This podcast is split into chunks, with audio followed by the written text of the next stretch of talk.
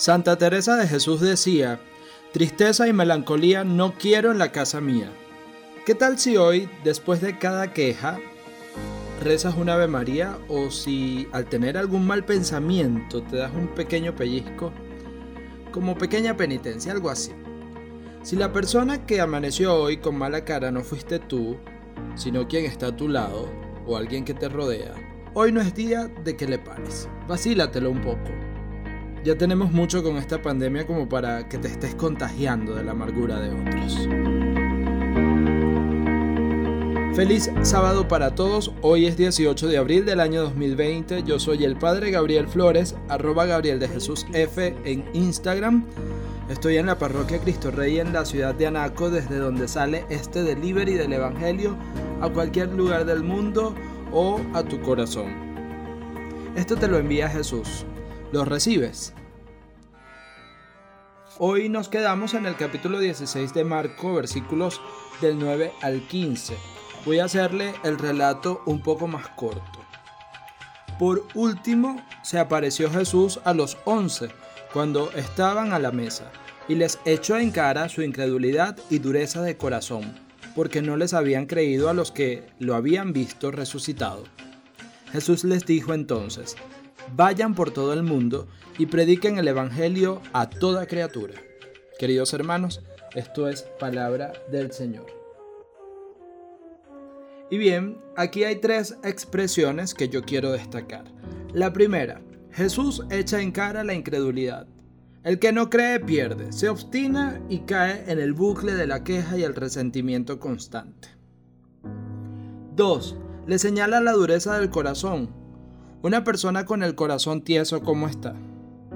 Ustedes me dirán, bombeando el corazón no creo. Ponte las manos en el corazón en este momento y date cuenta que tu vida es un milagro, que si late es porque estás vivo. ¿Verdad que sí? Tercero, vayan por todo el mundo y prediquen el Evangelio. Aquí sí que el Señor se pasó un poco y en estas condiciones en las que estamos, Señor, ¿para dónde vamos a agarrar con esta cuarentena? Fíjate bien, nos mandaron distanciamiento social, tenemos que usar tapabocas. Se me desgastan las manos de tanto que me las lavo y como que me da cosita acercarme a la gente. No sé, un sustico, una cosa así. Entonces, ¿cómo hacemos? ¿Cómo salimos de esto? ¿Cómo evangelizo? Bien, yo les voy a dar 5 cinco, tips. Yo creo que es la primera vez que vamos a dar tips en este, en este podcast del Evangelio diario. Y el primer tips tiene que ver con cero críticas y cero sermones. ¿A qué me refiero?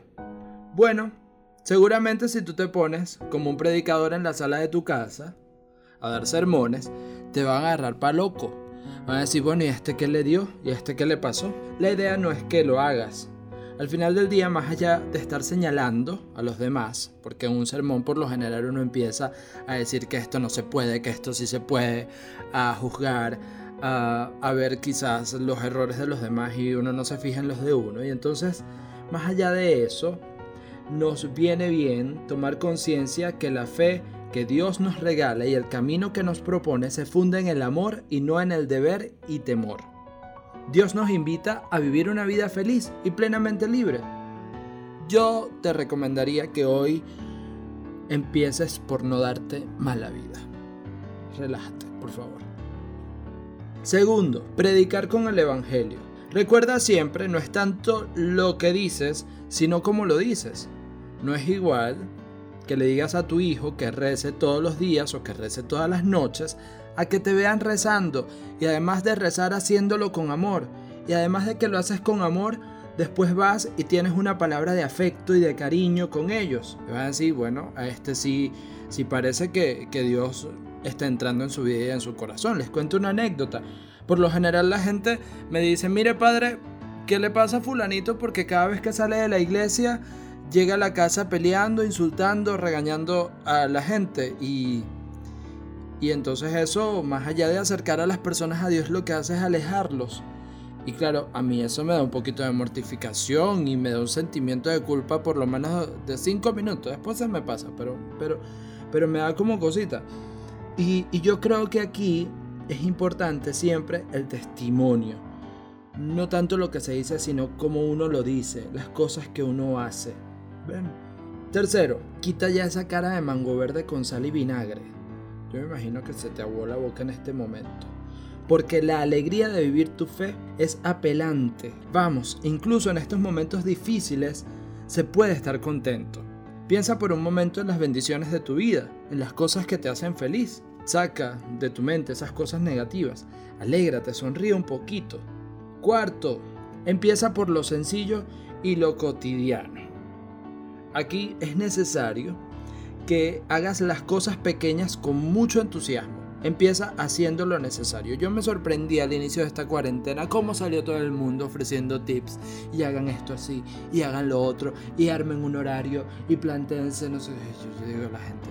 Entonces, no, no, y la cantidad de obras de piedad que le estaban imponiendo a la gente. Bueno, se levanta, rezan lauras, a la mitad de la mañana rezan el rosario, después leen la palabra, después hacen el Via Crucis de rodilla y después, señores, no es la cantidad de cosas que hagas, es que lo que vas a hacer lo hagas con amor, lo hagas bien.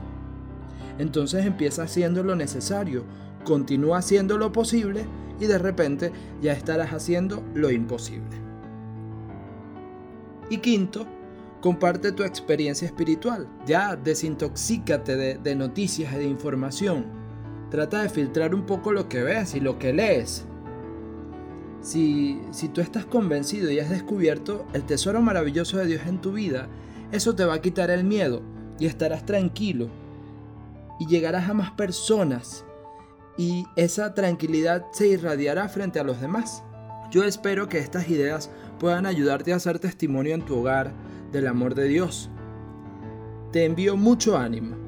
Espero que tengas mucha paciencia. Recuerda que Dios siempre toca la puerta de los corazones y no nos desampara. Vamos a hacer esta oración de ternura. De ternura, sí, sí, de ternura. De ternura. Pidámosle al Señor que nos dé ternura para que podamos llevarlo donde no se le ve, donde no se le siente, para aliviar a los que sufren, a los que no tienen consuelo, a los que están deprimidos. Te envío hoy la bendición de Dios Todopoderoso, Padre, Hijo y Espíritu Santo, que descienda sobre ti, tu familia, tu hogar, tu estudio, tu trabajo, pero de manera especial en tu corazón. Les dejo con este tema musical de la Santísima Virgen. Yo espero que lo escuchen todo y si no, que lo descarguen. Cuídense mucho y pórtense bien.